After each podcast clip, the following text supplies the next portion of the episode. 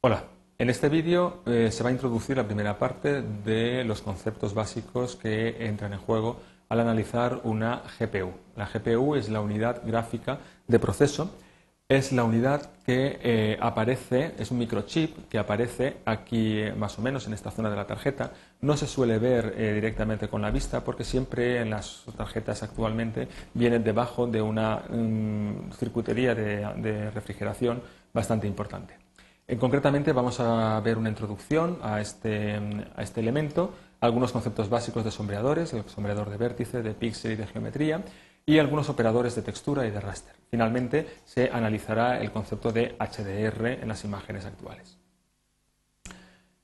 En la introducción hay que indicar que la GPU es una pieza fundamental en el sistema gráfico y es la importante, la más importante de todas, ya que está compuesto eh, de una interfaz de bus, que es el encargado de eh, conectarse eh, con la placa base, con la circuitería principal del ordenador, eh, es el que soporta todos los sombreadores que van a sacar, a sacar los efectos especiales en la eh, imagen que, sintética que se vaya a generar, las tuberías de visualización y la gestión de la pantalla tanto en dos dimensiones como en tres, fundamentalmente movimiento de eh, ventanas y cosas por el estilo.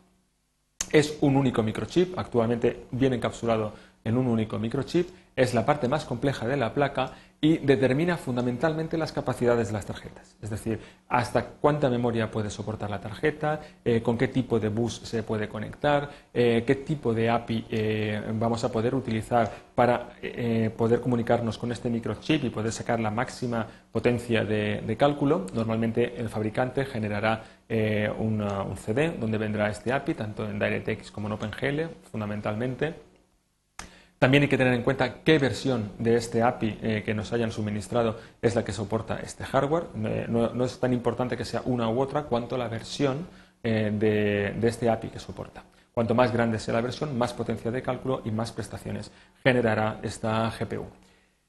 También hay que indicar que es la parte de la tarjeta que más se calienta. La densidad de transistores que puede llegar a tener este microchip está aproximándose ya casi a los mil millones de transistores y por lo tanto toda esa circuitería funcionando en paralelo a la vez eh, cuando se trabaja con capacidades gráficas hace que el calor que se disipe sea muy elevado.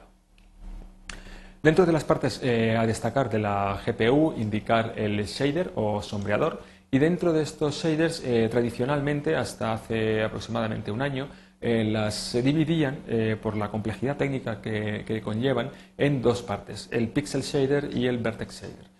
El sombreador de, vértice eh, fundamentalmente se dedica a la parte de transformación de los puntos 3D a un plano que posteriormente será visualizado en pantalla. Son importantes eh, que aparezcan una gran cantidad de estos sombreadores y eh, además que sean bastante potentes cuando se trabajan con objetos de geometría extensa, es decir, cuando tenemos objetos que tienen un gran poligonado. Cuando este poligonado ha sido transformado a un eh, plano en dos dimensiones y este plano en dos dimensiones tiene que ser visualizado en una pantalla, es cuando entra en juego el pixel shader, el sombreador de píxel. ¿Realmente qué hace el sombreador de píxel? Pues fundamentalmente cambiar los colores de los píxeles de la imagen. Es decir, dado un triángulo que es proyectado sobre un plano y que tiene que ser visualizado en pantalla, hace el relleno de todos los píxeles que tiene este, este triángulo. No tiene en cuenta ningún tipo de información geométrica en 3D, puesto que todo esto ya ha sido tenido en cuenta por el Vertex Shader. Determina cuál es la tasa de rellenados de píxeles en pantalla y de alguna forma determina la velocidad con la que se pueden mover los objetos en dos dimensiones en, la pantalla y la cantidad de eh, píxeles con las que se puede eh, escribir o, dibujar en esa pantalla. Desde un punto de vista energético, es más eficiente eh, duplicar el número de sombreadores que duplicar la frecuencia de reloj. Razón por la cual las últimas GPUs que están apareciendo al mercado hacen especial énfasis en tener una gran cantidad de sombreadores que sean que trabajen en paralelo. Normalmente estos pixel shaders, al igual que los, que los vertex shaders, actualmente están llegando ya al orden de 32 o 16 sombreadores. De todas formas, eh, esto ha sido hasta hace aproximadamente un, año, un par de años. La nueva tecnología que ha aparecido en el mercado, que es la de Geometry Shaders, cambia este esquema. Eh, indicar también, para acabar, que los eh, pixel shaders eh, emplean efectos especiales en tiempo real y que se utilizan pues, para temas como refulgencias, para halos, para hacer, por ejemplo, mezclas de transparencias y cosas por el estilo, pero siempre dentro del plano de dos dimensiones de la pantalla. El Geometry Shader, como avanzaba en la transparencia anterior, son el, nuevo, el nuevo paradigma que se ha introducido en el mercado y intentan hacer una unificación de los sombreadores.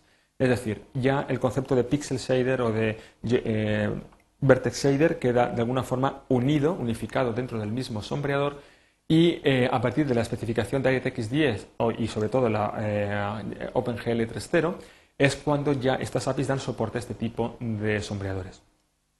Todos los sombreadores son funcionalmente equivalentes, de forma que en cualquier momento este sombreador puede ser utilizado para trabajar en la ventana en dos dimensiones o para trabajar con gráficos 3D. Eh, se pueden dedicar a diferentes tareas y da la ventaja de que en cualquier momento, según la, potencia o la necesidad de cálculo que tenga el programa, puede hacer derivar unos sombreadores hacia un tipo de cálculo o hacia otro tipo de cálculo, de forma que eh, la tubería gráfica siempre está al máximo rendimiento. Dentro de estas GPUs aparecen las unidades de mapeo de memoria, donde aparece un direccionamiento y un filtrado de estas texturas, es imágenes en dos dimensiones que son proyectadas sobre el objeto para cambiar el aspecto externo de este objeto, operan conjuntamente con los sombreadores y aplican textura directamente a esos píxeles de pantalla. Normalmente hay dos tipos de métricas para indicar cuál es la potencia de una GPU. Si utilizamos las tarjetas de la casa Nvidia, eh, ellos hablan de tuberías de píxel por frecuencia de reloj. Es decir, cuantas más tuberías de píxel eh, hayan disponibles y más alta sea la frecuencia de reloj, mayor será la tasa de transferencia de estos píxeles a pantalla. Aquí, en cambio, lo que hace es eh, hablar de unidades de textura por frecuencia de reloj. Realmente en la práctica, aunque no es lo mismo, en la práctica sí que son equivalentes las dos métricas, puesto que NVIDIA realmente solo tiene una unidad de textura por cada sombreador de píxel. Es decir, al final los sombreadores de píxel son equivalentes a eh, las unidades de textura. La, unidad en la cual se miden estas... Eh, estas eh, transferencias de, datos no es el píxel, sino el píxel texturado. Y ese píxel texturado se le denomina texel, razón por la cual eh, la unidad de medida es el texel por segundo. Es decir, cuántos millones de texels soy capaz de enviar a la tarjeta, perdón, a la memoria gráfica del sistema por unidad de tiempo. Las otras unidades que quedan finalmente son las unidades de operación de raster, son unidades para hacer movimientos de píxeles en memoria de pantalla determina la tasa de relleno o la velocidad de dibujo de estos píxeles. Aquí sí que se miden en píxeles por, eh, segundo, puesto que estamos trabajando directamente en el espacio de la eh, pantalla. No estamos trabajando con espacios de texturación ni nada por el estilo. Aquí se miden en megapíxeles por segundo y es el número de operaciones de raster por cada ciclo multiplicado por la frecuencia de reloj aglutinan lo que se denominan bit block transfer, es decir, conjunto de rutinas o de facilidades que permiten trabajar con bloques de bit, es decir, rellenados, por ejemplo, de pantalla, movimientos de ventanas, vídeo sobre una ventana para hacer videoconferencias o simplemente descodificación de MPEG, AVIS o cosas por el estilo. Finalmente indicar el concepto de HDR, que es High Dynamic Range, son, eh, o el OpenEXR, que es la nueva especificación que hay para codificar el color en las imágenes. Es decir, los 24 bits por píxel, 8 bits, un byte por cada uno de los colores, se queda corto para muchas aplicaciones actualmente y eso hace que eh, haya que pasar a un nuevo paradigma de visualización que genere imágenes mucho más realistas y más próximas a lo que percibe realmente el rango dinámico del ojo.